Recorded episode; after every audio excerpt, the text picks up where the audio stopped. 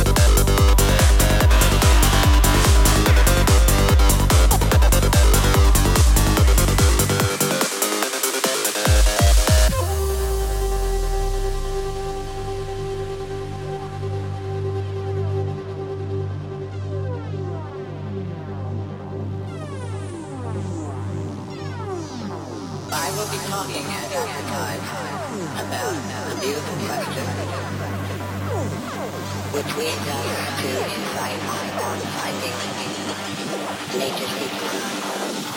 Is this a question? Does the world embody beautiful ideas? It may seem like a strange question because uh, ideas are one thing